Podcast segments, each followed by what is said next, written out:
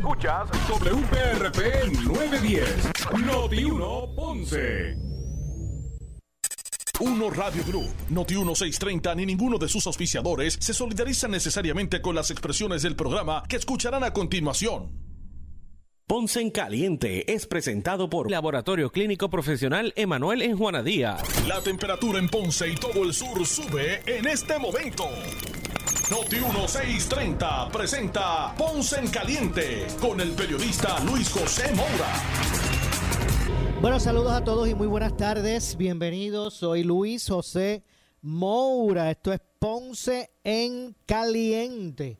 Usted me escucha por aquí por Noti1 de lunes a viernes a las 6 de la tarde, analizando los temas de interés general en Puerto Rico, siempre relacionando los mismos con eh, nuestra región. Así que eh, bienvenidos todos a este espacio de Ponce en Caliente, por aquí por Noti1. Bienvenidos todos a los que están en sintonía a través del 910 AM en su radio. Eh, también a los que están en sintonía a través de la banda FM, con toda la calidad de sonido que eso representa. Así que gracias a los que están en sintonía del 95.5 en su radio. Así que gracias a todos por estar con nosotros. Hoy es lunes, inicio de, ¿verdad? de la semana laboral. Hoy lunes, eh, ya es 11, 11 de julio del año 2022. Así que hoy, como todos los lunes, ya mismito estará por ahí. Vamos a conectarnos, pero eso es ya con el compañero eh, Javier de Jesús, que nos acompaña siempre por ahí los lunes para analizar los temas del momento.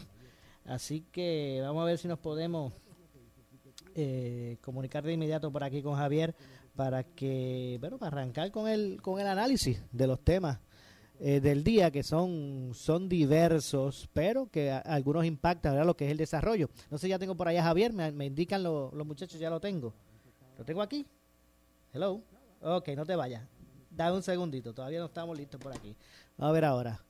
A ver cómo hago por aquí, porque veo algo como raro aquí en este, en este metro. Déjame ver si puedo identificar. Eh, que todo esté por aquí en orden. Vamos a ver. Ahora sí. Buenas tardes, Javier. Saludos, Luis José, ¿cómo te encuentras? Bien, ¿y tú? ¿Cómo está todo? Gracias a Dios, muy bien. Otro lunes. Otro lunes más. No hablaba contigo desde el viernes, fue, ¿verdad? Desde el viernes. El viernes, el viernes que estuvimos, coincidimos allí en un junte extraordinario. Exactamente. Bueno, decía que por ahí asuntos que impactan el desarrollo, temas de desarrollo, temas de país, eh, ¿verdad? Pues eh, son temas eh, de vital importancia nosotros aquí para nosotros aquí los lunes. Y, y el aspecto, ¿verdad? Todo esto relacionado a la energía eléctrica, pues no cabe duda que, que impacta en todos los niveles. A Puerto Rico y, y, y en ese sentido, pues hay, que buscar la forma de ver cómo es que Puerto Rico realmente se va a dirigir hacia el futuro en términos de, de lo que será su, su, su, su fórmula energética, ¿verdad? que es tan importante. Sin duda, Luis José, eso ha sido un tema que hemos, hemos tocado aquí. Tenemos excelentes, buenos ejemplos de, de transformaciones sobre el tema energético pero debo señalar que en Puerto Rico mucho se habla de la transformación infraestructural, a solar, a, distintas ¿verdad? Este, tecnologías y fuentes alternas de generación de energía, pero poco le estamos dedicando al cambio de, de, patrones de consumo de energía, que al final del día para mí son esenciales poder también transformar porque son los que tienen impacto sobre los altos consumos que se siguen teniendo en Puerto Rico y la alta demanda eh, de energía que en ocasiones son realmente ineficiencias eh, y malos usos y malos hábitos en la utilización del recurso energético en Puerto Rico. Y creo que eso es un tema que, que por muchos años en Puerto Rico, aquella oficina de asuntos de energía recordarás aquellas campañas, ¿verdad? Pues yo esa parte creo que hay que, que traerla. Es un tópico que pensamos que no es importante, pero la cultura de consumo de un país es su vez uno de sus principales eh, retos en ver cómo eh, logra adaptaciones significativas, como es el caso de la de las fuentes de energía para Puerto Rico. Ahora lo que tenemos es un negociado de energía, muchachos, que eso es sí, sí, sí, sí, sí, sí, sí, sí para todos los aumentos.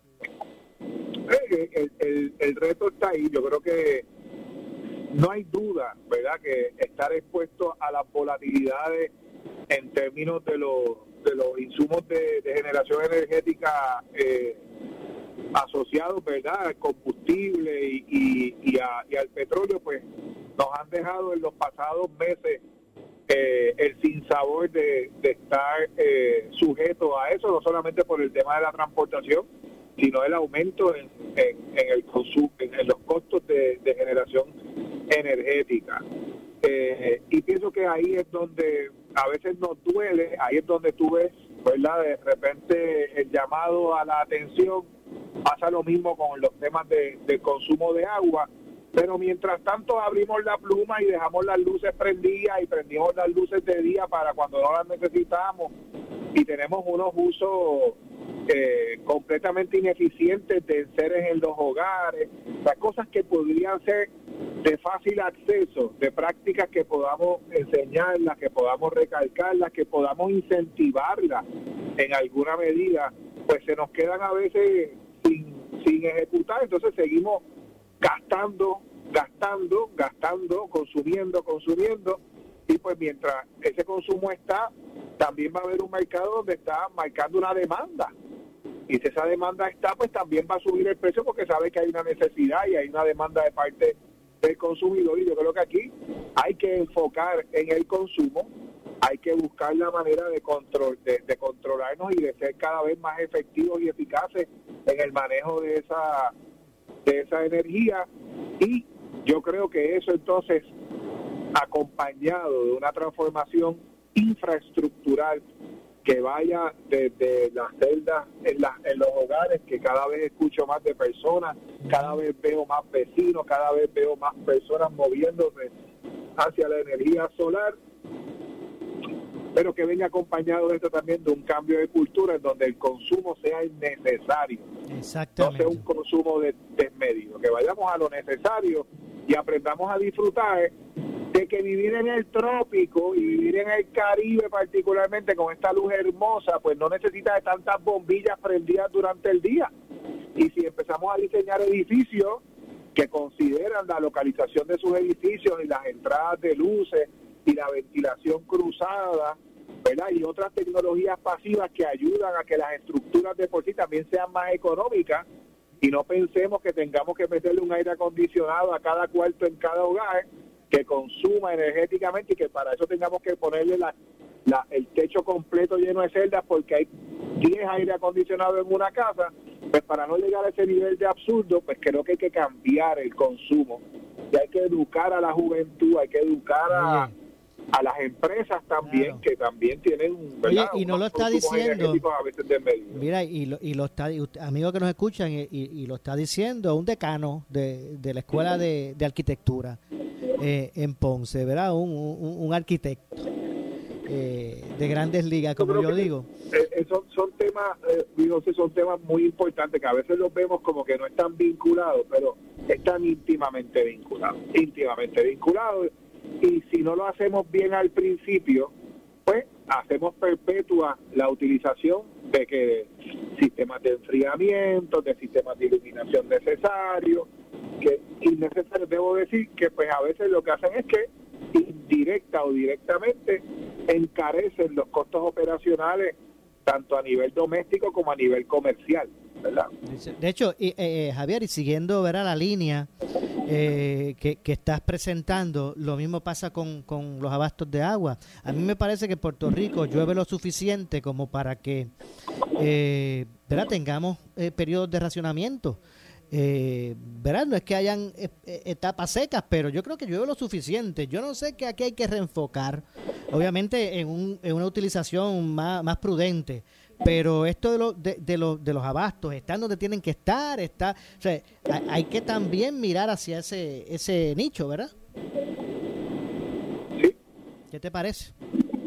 Pues mira, yo creo que el, el, tema, déjame ver cómo, cómo, cómo, que quería, quería comentarte de, eso, porque hay una, déjame ver cómo, cómo, cómo llevarte el tema. Mira, la, la, la utilización del, recurso energético a nivel doméstico y a nivel comercial viene, también, eh, vamos a decir, dirigida dirigida por patrón por, por utilizaciones en términos de, de tipos de ser, de tipos de uso de las de los espacios. Y yo pienso que gran parte del reto es que la gente a veces está disfrutando de un lugar de un de una infraestructura de un espacio de un lugar y no sabe necesariamente qué es lo que necesita para poder estar en el disfrute de sea en términos energéticos por iluminación, sea en términos energéticos, por eh, acondicionamiento de aire, que son dos de los costos más altos en, el, en la utilización de una infraestructura eh, energética. Y en ocasiones tenemos espacios sobre fríos, ¿verdad? Sobre, sobre eh, congelados por, por el acondicionamiento de aire, o en ocasiones tenemos espacios que están mal ventilados o mal iluminados, ¿verdad? Entonces, creo que el, el educar al ciudadano y al, al, usuario, al consumidor, en cuáles son las necesidades que se tienen verdaderamente en un espacio. ¿Cuánto es la iluminación que se necesita para poder estar en un espacio que se quiere estudiar? ¿Qué iluminación, qué temperatura? 68 grados es la temperatura confort, no tiene que estar a 55 grados el, el aire acondicionado de un sitio para estar en una temperatura confort. Todas esas todas esas eh, informaciones son informaciones educativas que ayudan a las personas a estar informadas y hacer el mejor uso de esta tecnología.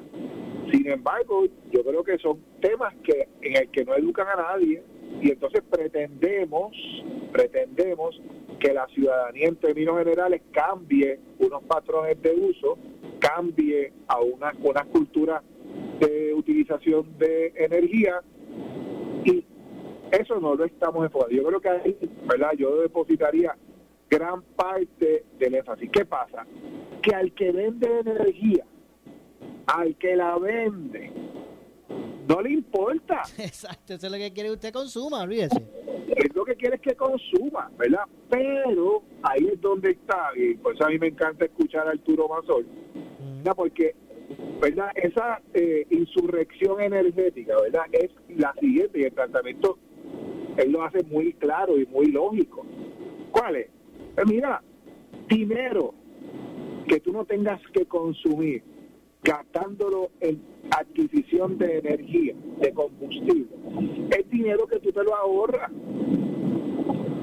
Pero si aparte del que te ahorras por la tecnología, Mira lo lindo de esto.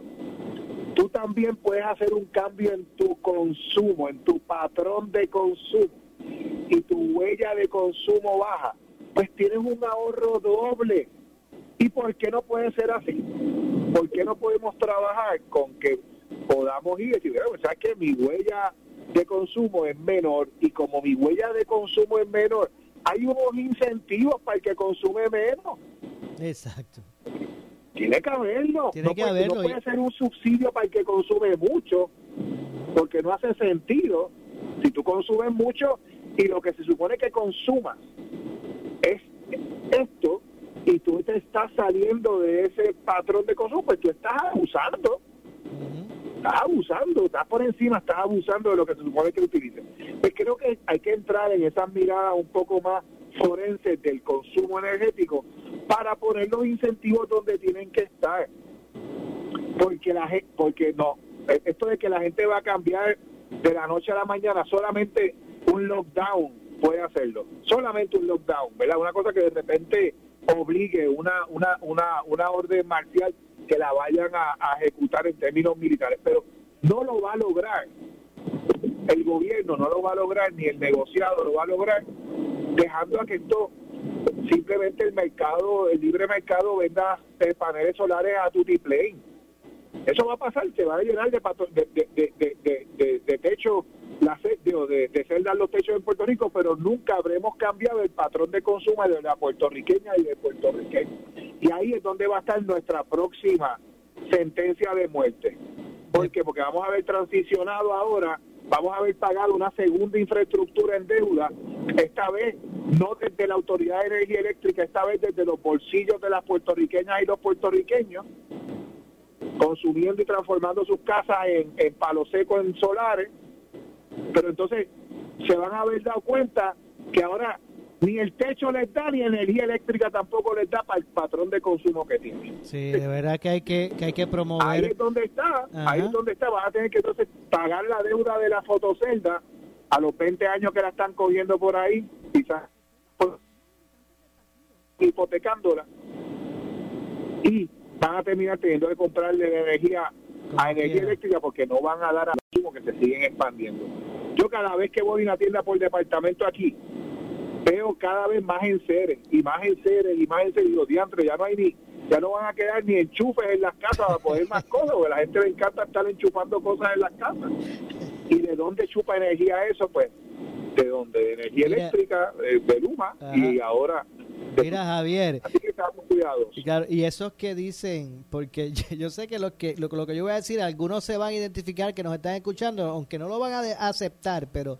Y estos que dicen que, aunque tienen que salir de la casa y no van a regresar en horas, quieren dejar el acondicionador, acondicionador cuando yo llegue esté frío. Indistintamente vayan a estar en la casa no por horas, dejan los aires prendidos porque dice, porque cuando yo llegue esté frío. Yo digo, este, ¿qué, qué, ética de, verdad de, de, ahorro se puede tener así? Sí, es, un tema, y mira, eh, mientras te escuchaba, recordaba eh, hace años atrás un proyecto de feria científica de un joven de la superior. Hace años de esto, donde el proyecto era muy simple, era, mire señores, ¿qué enseres usar a qué horas del día? ¿Verdad? De acuerdo a los rates de energía. Y, el planteamiento era muy, muy novel y muy sencillo, es, ¿por qué nosotros no buscamos en efecto ahorrar más? En el año 2008, que yo recuerdo allá, para esa fecha, en el año 2008 se estimó con la alzada en aquel momento que me parece que llegó a 98 o hasta 105 el barril. 2008, la crisis mundial, 2008-2009, pero en el 2008, yo me acuerdo una primera plana del periódico que decía cerca del periodo del periodo eleccionario de ese año se mencionaba que Puerto Rico mm. había exportado a ese momento, septiembre, octubre de, del 2008, en lo que iba de año, por el exceso, por el exceso que estaba pagando en crudo, había exportado cerca de seis mil y pico de millones de pesos por encima en consumo de crudo. Era una cosa ridícula el número que, que se, que, se calculó en aquel momento dado. Cuando Puerto Rico dependía eh, 90 y pico por ciento de la producción energética de, de crudo, de Bonquerse, me acuerdo, creo que se llamaba el combustible que utilizaba. Te digo eso porque en este momento, en los pasados tres meses, Puerto Rico ha exportado capital a una a un ritmo ridículo que se evaporó. O sea, esto no fue que lo compramos y se lo compramos al, al, al, al supermercado de la esquina y el supermercado de la esquina le compró la, las verduras al agricultor que de, más abajo y las carnes al carnicero de la, del matadero de más abajo. No, 85% de, de los consumos en Puerto Rico alimentarios viene de afuera. Así que ese no es el caso de cualquier supermercado en Puerto Rico. Y te menciono esto porque al ritmo en el que nosotros exportamos capital, al ritmo que exportamos capital, consumiendo energía, es dinero que no vuelve. No es como cuando yo le compro la, los plátanos al agricultor y le doy 10, él lo coge y vuelve y lo reinvierte en trabajo en su finca. No es el mismo caso. Esto es el dinero que compraste en un combustible que lo va a pagar energía eléctrica o Luma se lo van a mandar a, sabe Dios, a qué empresa en el mundo que está transportando el combustible y ese sobreprecio lo pagamos y no vuelve, se pierde. Entonces, hasta que el país no entienda, hasta que nosotros como, como ciudadanos no entendamos que cada vez que pagamos por ese por ese por, por ese combustible, por ese costo alto de energía, estamos literalmente votando, votando el dinero, votándolo. No podemos verlo de otra manera. No es que estamos pagando un servicio, no es que estamos pagando una conveniencia, que estamos literalmente votando dinero que pudiéramos estar utilizando en una insurrección energética, ¿verdad? De, de, negarnos a pagar un dinero que pudiéramos estar utilizando hasta para el repago de la deuda si lo quisiéramos utilizar, ¿verdad? O para reinvertir en aspectos sociales importantes como es la educación y la salud en Puerto Rico. Así que yo creo que hay que hay que eso al país. Yo diría que en algún en, en, algún lugar debería haber como una alcancía digital, ¿verdad? Una alcancía digital donde nosotros pudiéramos cuantificar las cantidades que nos ahorráramos, que nos pudiéramos ahorrar del consumo y que el puertorriqueño y la puertorriqueña lo pueda ver como algo que puede redimir, es decir, dinero, costo evitado energético, costo evitado energético para alcancía, costo evitado energético aquí para alcancía, y que el puertorriqueño y la puertorriqueña lo puedan ver ahí decir, pero un momento, o sea que si desconectamos los enseres, si hacemos esto, si cambiamos aquí, si cambiamos el patrón de consumo allá, si no hacemos esto aquí, si no hacemos... ¿Dónde están esos cambios? Y yo estoy seguro, Luis José, que es cuestión de preguntarle a los expertos. Mira, aquí hay grupos especializados de profesores del sector académico, del sector privado, de las industrias, que han estado sumamente activos con el tema de la energía. Hay un grupo alrededor, que se forma alrededor de Mayagüez, que se llama RISE, que Cecilio Ortiz y compañía, un grupo extraordinario de, de, profesores que después de María se han dedicado consistentemente a buscar temas que tienen que ver con cómo atajar los desafíos energéticos que tiene Puerto Rico. Y son gente que ha estudiado esto y en esas discusiones está el tema del consumo, porque nos enfocamos en unas cosas y a veces nos, perdemos de vista lo que le dice el, el, el, el, el, el anglosajón, el low hanging fruit, ¿verdad? Esa manzana o esa fruta que está bajita donde la podemos agarrar sin necesidad de mucho esfuerzo. Y ahí yo creo que ayuda. Y las escuelas nos pueden ayudar y las universidades nos pueden ayudar también en eso. El asunto es cómo podemos eh, hacer eh, ver esta realidad y que, y que internalice la importancia de atender esto. Por ejemplo, los gobiernos, eh, ¿verdad? Esto, no, esto que, este análisis que tú propicias, ¿verdad? Con tus planteamientos, eh, no debe verse como algo eh, grande para otros lugares. No, no, si está al alcance, si, si, estamos dispuestos, está al alcance de, todo, ¿verdad? Yo, como siempre digo al inicio del programa, aquí analizamos los temas de interés general, pero siempre me gusta relacionarlos con nuestra región, ¿verdad? Y cómo de, de, de esa forma comenzar o con ese, ese despertar y ese desarrollo, ¿verdad? De, de nuestra región, pero el problema es como que hablamos de esto, sabemos que existe, de, los cambios que hay que hacer, este, pero, pero como que las cosas se quedan ahí. Sí, eh, es esa... Y a veces frustra, este Javier.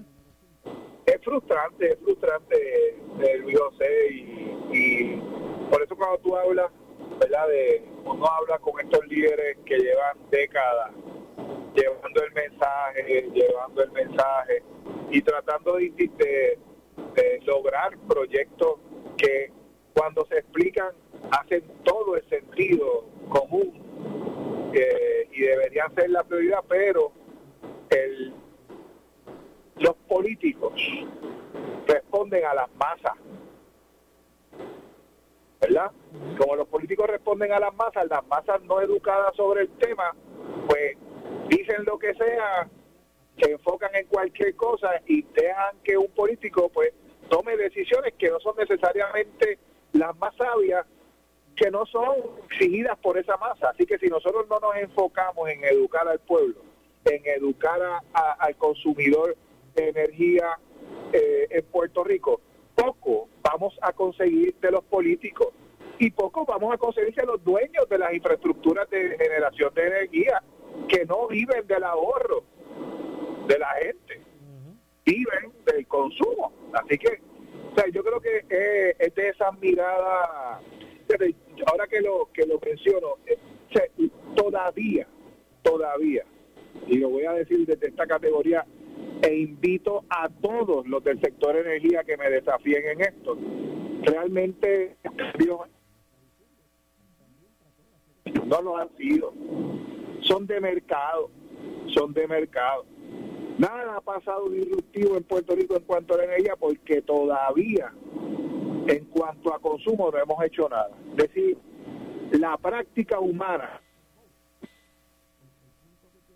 a esa, esa actividad económica es contraproducente para la convivencialidad del ser humano en el planeta. Y como lo es contraproducente, es decir, es en contra de su propia de su propia subsistencia en, en el planeta, pues desafortunadamente lo que hemos hecho es un cambio de infraestructura. De política pública que impulsó un cambio de infraestructura pero no cambió la cultura de la puertorriqueña y el puertorriqueño y seguimos siendo igual donkeys de energía que éramos hace 10 años atrás, o quizás hasta peor, porque ahora tenemos la fotoseta y podemos consumir de los dos lados, de los dos lados. Definitivamente. Bueno, Javier, como siempre, gracias. No sé si hay algo más que tú entiendas que, que se quede, que sea importante hoy mencionar. ¿Me escucha? Bueno, parece que se nos fue por ahí. Okay. Estoy aquí, ¿me escucha? Sí, decía que, que como siempre, gracias, ¿verdad? Por ese análisis. No sé si hay algo que tú entiendas que, que haya que mencionar hoy, que se nos quede algo. Pues mira, un tema que habría que ser interesante dentro de la de los proyectos de energía y dentro de, de la de la ¿verdad? del plan de energía está la revitalización de la infraestructura de los centros históricos en Puerto Rico. Eso me parece que consta y me gustaría poder profundizar en cuanto a este tópico, particularmente de dónde están esos proyectos de, eh, de, ¿verdad? de dotar los centros urbanos en Puerto Rico con una infraestructura más actualizada de, eh, de energía, de distribución de energía en estos. Me parece que es un proyecto clave, me parece que es un proyecto novel, me parece que es una encomienda eh, importante de perseguir en cuanto a su ejecución y yo no tengo información reciente. Me acuerdo, la última vez debo decir que fue alrededor del periodo electoral que, eh, Dios mío, el, este caballero que pertenece, que representa al consumidor en la Autoridad de Energía Eléctrica, que sí, el, ingeniero Tomás Torres. Excelente. Voy a llamarlo, voy a llamar a Tomás. mira, vamos a hacer algo, este eh, Javier, vamos a ver si lo tenemos aquí el, el lunes mucho. ¿Por qué? Porque tú nos importa mucho. ¿Por qué? Porque si tú dotas y tú refuerzas energética de los centros urbanos de Puerto Rico, si en efecto esa es la misión, hay que ser bien cuidadoso con esos proyectos de llevarlos a su fin. Porque estas zonas necesitan de esa diversificación, de esa actualización, pero necesitan hacerlo en un modelo que contemple la realidad comercial residencial de estos lugares. Y a mí me atrae mucho esta pregunta porque el desarrollo de Puerto Rico, si bien ha estado, ¿verdad? Se ha desarrollado en los pasados 50 años, 70 años de, de alrededor de las decisiones urbanas, por temas ingenieriles alrededor de las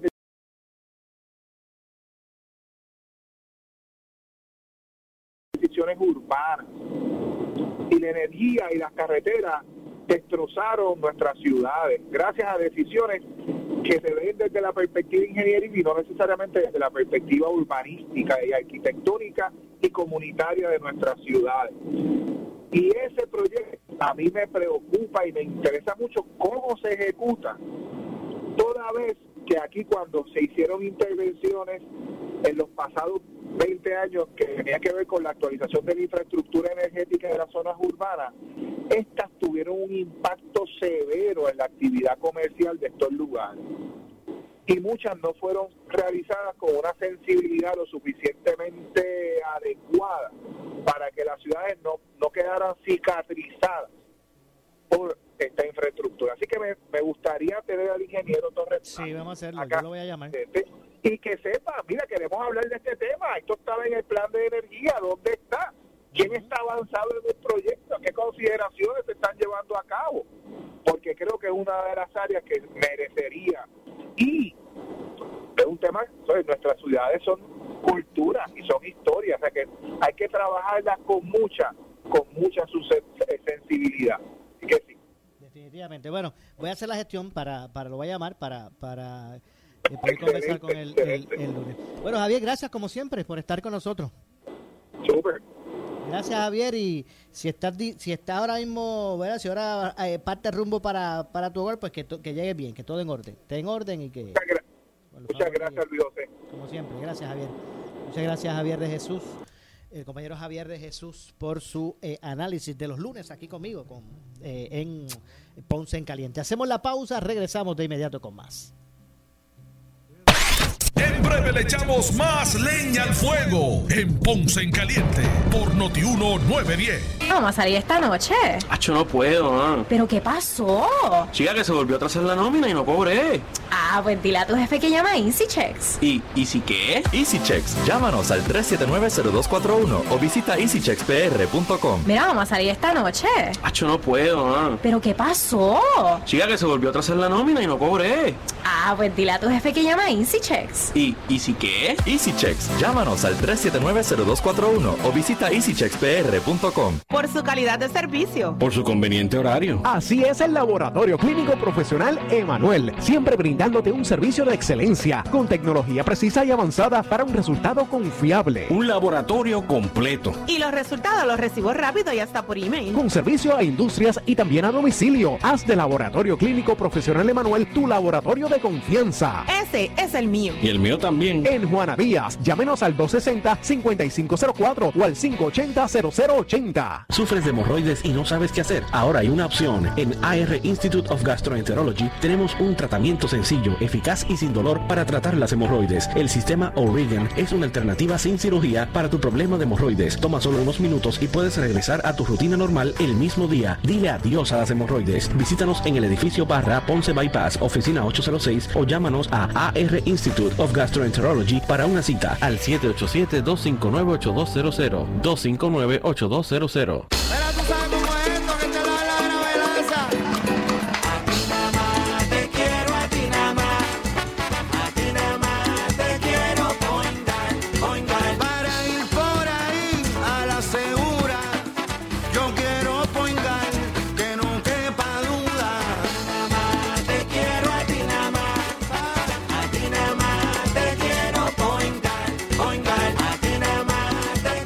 quiero. Point Guard. Para los residentes de Ponce y pueblos limítrofes, Primary Medical Center les anuncia que ante el aumento de casos de COVID y otras condiciones respiratorias, nuestra sala de emergencia cuenta con las pruebas de COVID-19, micoplasma e influenza. Recuerda que la atención rápida y efectiva salva vidas. Visite nuestra sala de emergencia donde tenemos servicios rápidos y sin largas esperas de lunes a domingo de 7 y 30 am a 7 y 30 pm. Info 492-3199 o 492-3197. Nos encontramos en la calle Méndez Vigo número 24 Ponce. Disfruta de la vida con tu Toyota nuevo,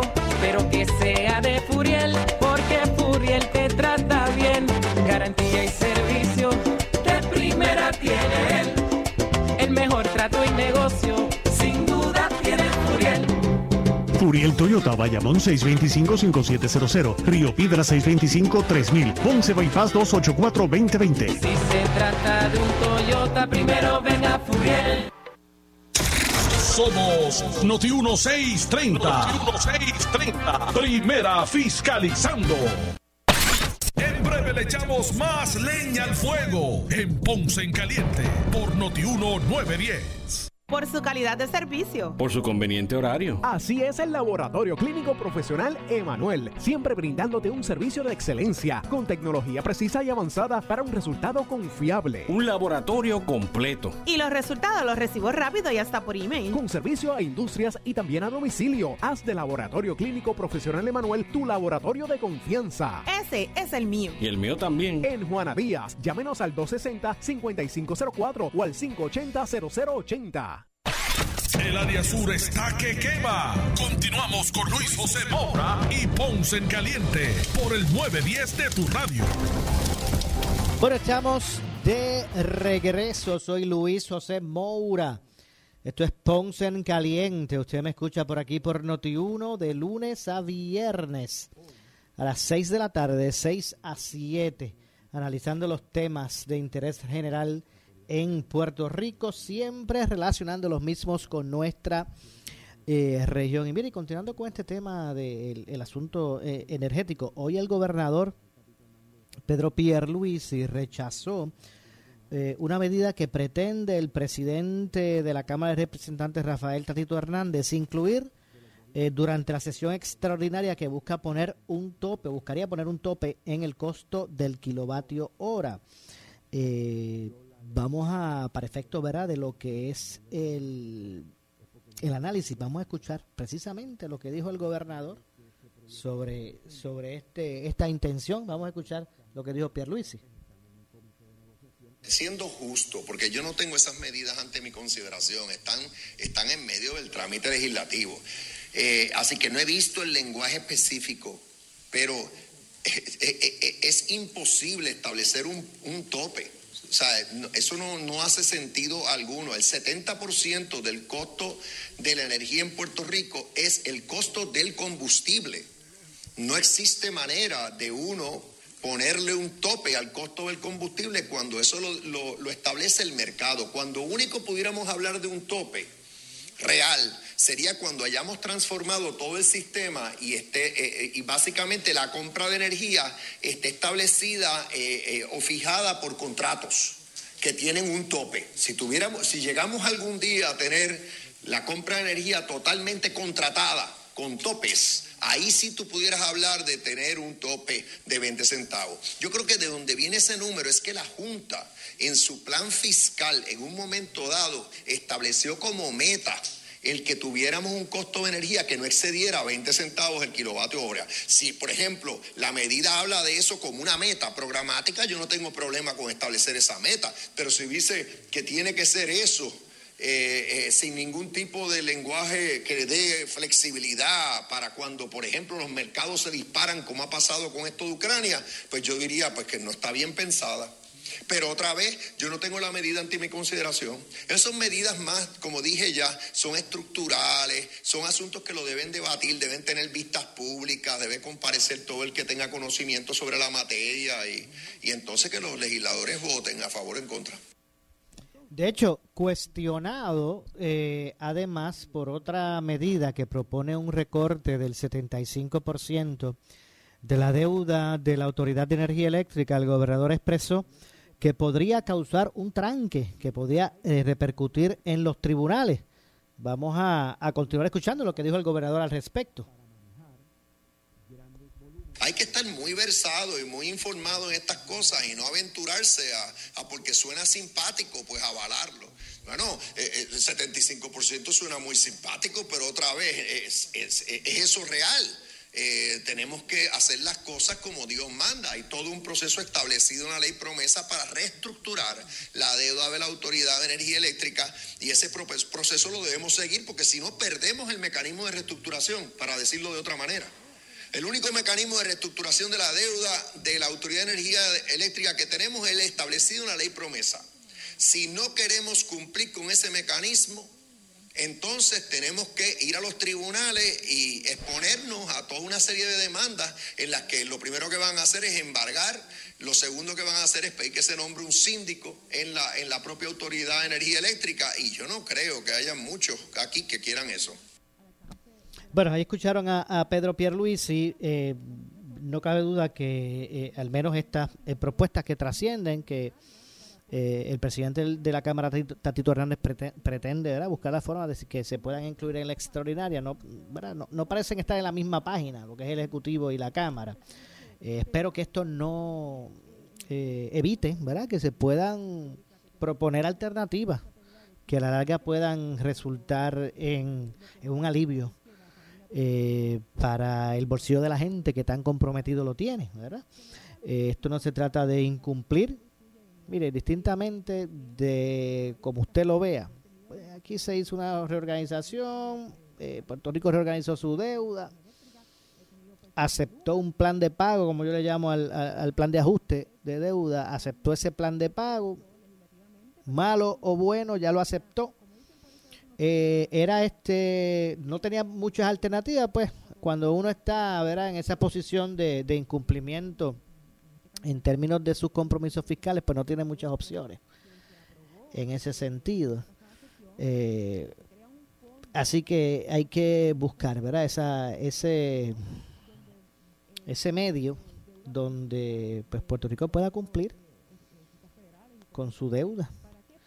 Eh, mientras también pues las personas pueden recibir un, un- un alivio, ¿verdad? Que esto no se convierta en, en un ¿verdad? estado de situación prohibitivo que lleve entonces a males peores. Así que espero que se pueda ¿verdad? tener la, la actitud de, de- de poder llegar a, entendidos con relación a, a lo que debe ser, ¿verdad? Este, las propuestas para enfrentar esta crisis que, que tiene Puerto Rico, no tan solo con sus finanzas, sino ¿verdad? con lo que es la, el, el elevado costo de vida, la inflación, eh, entre otras cosas que tiene el pueblo, pues bueno, bastante ahogado en ese sentido.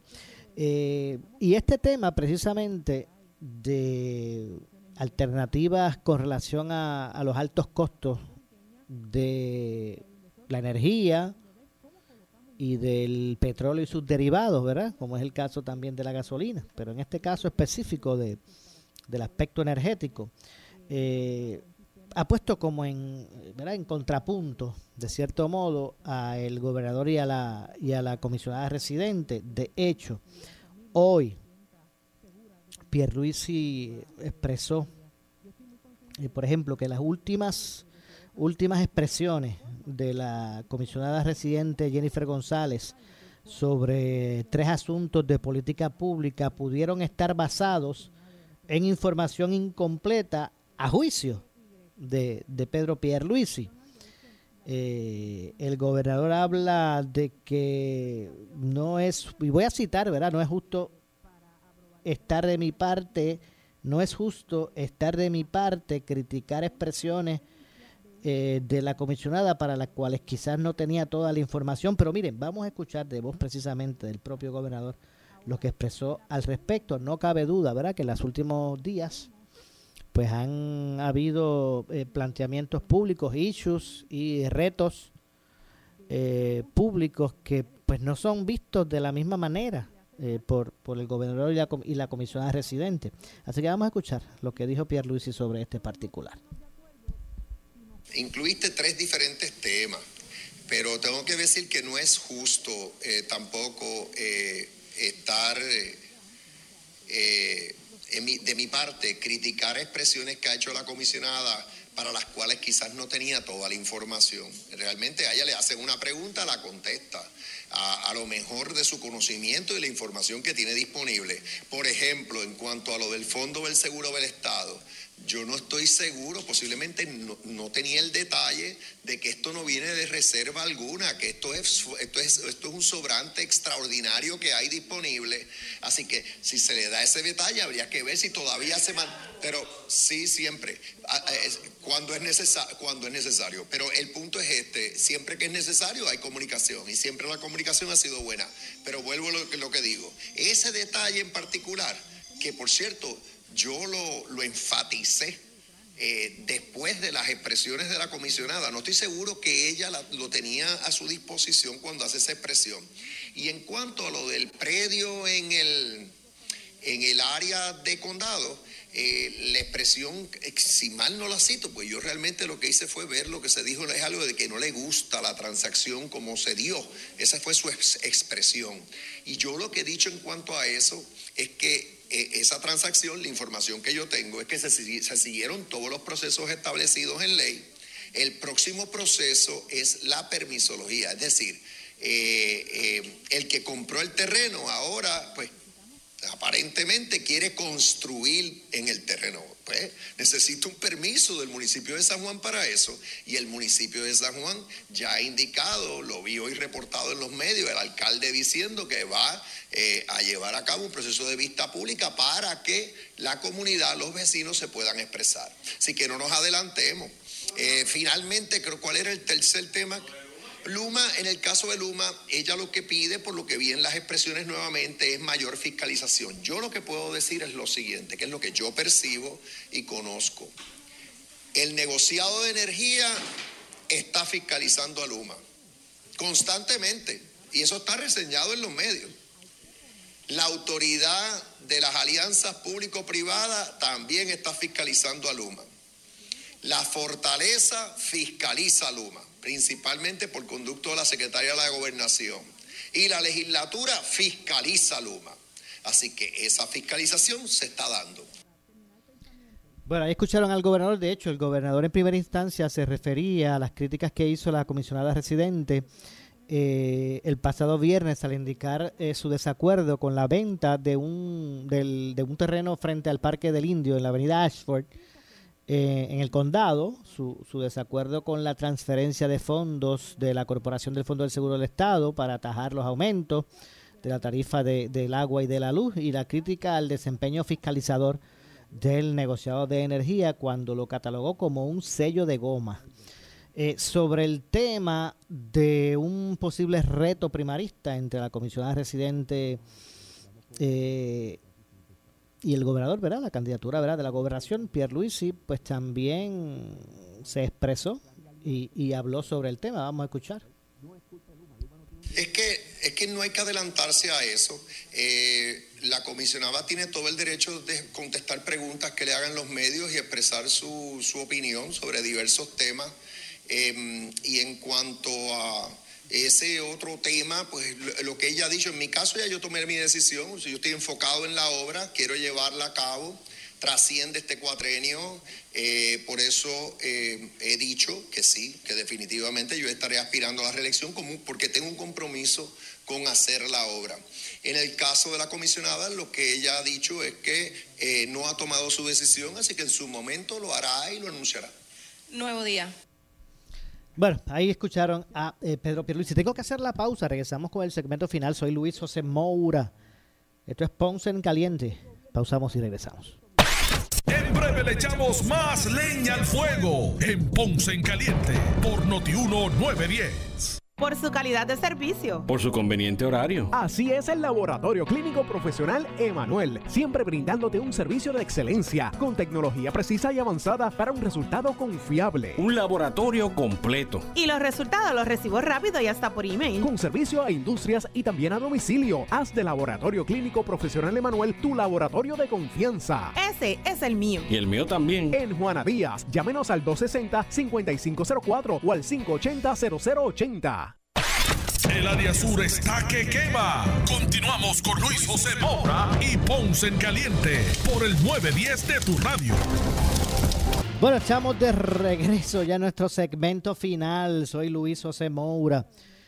Esto es eh, Ponce en Caliente. Usted me escucha por aquí por Noti1 de lunes a viernes a las 6 de la tarde analizando los temas de interés general en Puerto Rico, eh, siempre relacionando los mismos con nuestra región. Así que ya estamos en nuestro segmento final. No quiero finalizar sin...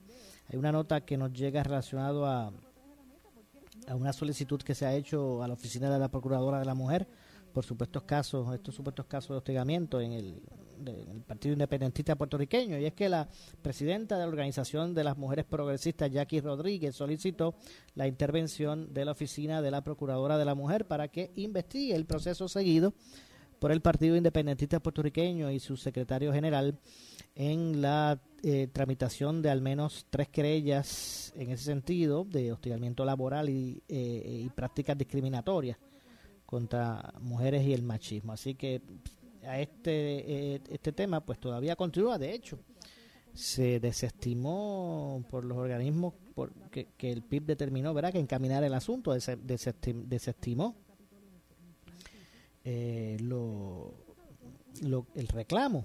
Eh, y ahora esta, y ahora esta mujer eh, pretende demandar al Partido Independentista puertorriqueño. Así que la ex representante, en este caso, como dije, Jackie Rodríguez, también pidió la intervención del Departamento del Trabajo y Recursos Humanos. Nada, que este tema, más allá de ir concluyendo, continúa a flor de piel.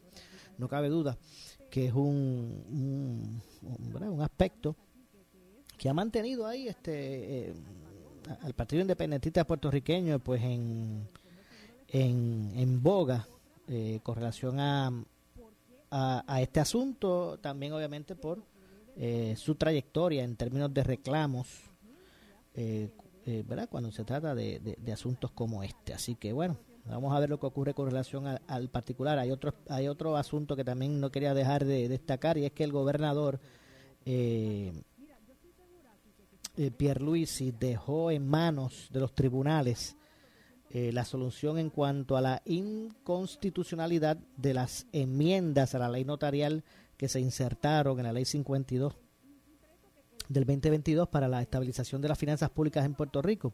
Eh, vamos a escuchar precisamente lo que dijo Pierluisi al respecto. No, bueno, como yo expresé, eh, era tan y tan importante resolver el asunto de la 154, de la ley de 154 y básicamente cambiar la forma y manera en que las empresas foráneas eh, pagan sus impuestos, le pagan sus impuestos a Puerto Rico, que eso pesó más en mí que cualquier otra consideración. Eh, ese, ese fue precisamente el proyecto que se presentó en la legislatura, con mi visto bueno, el de la transición de la ley 154. Ese fue el que yo trabajé junto al secretario de Hacienda.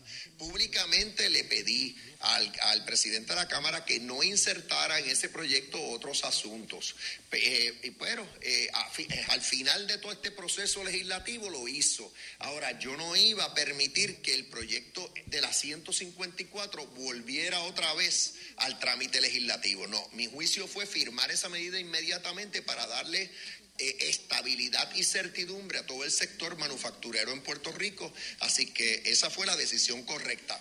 Ahora lo que ha pasado es que se ha impugnado uno, un artículo de esa ley porque viola el principio constitucional de que eh, eh, cada ley debe tener un propósito. Y si es más de un propósito, todos deben estar reseñados en el, en el, en el título de la medida. Eh, ese artículo en particular no, no estuvo incluido en el título de la medida y tampoco se discutió en la exposición de motivos de la medida, por lo cual obviamente viola ese principio constitucional. Justicia no tuvo alternativa, el procurador general, porque no podía defender un artículo que es claramente inconstitucional. Así que mi anticipo, aunque esa decisión la van a tomar los tribunales, es que ese artículo va a quedar inoficioso. O sea, que no, no tendremos que preocuparnos por su impacto en la, en la economía. No, los vetos de línea tienen que ver con la ley, la resolución eh, conjunta de presupuesto y están reglamentados también. Usualmente lo que yo puedo hacer por vía de un veto de línea es bajar la cantidad de una partida presupuestaria, no la puedo aumentar.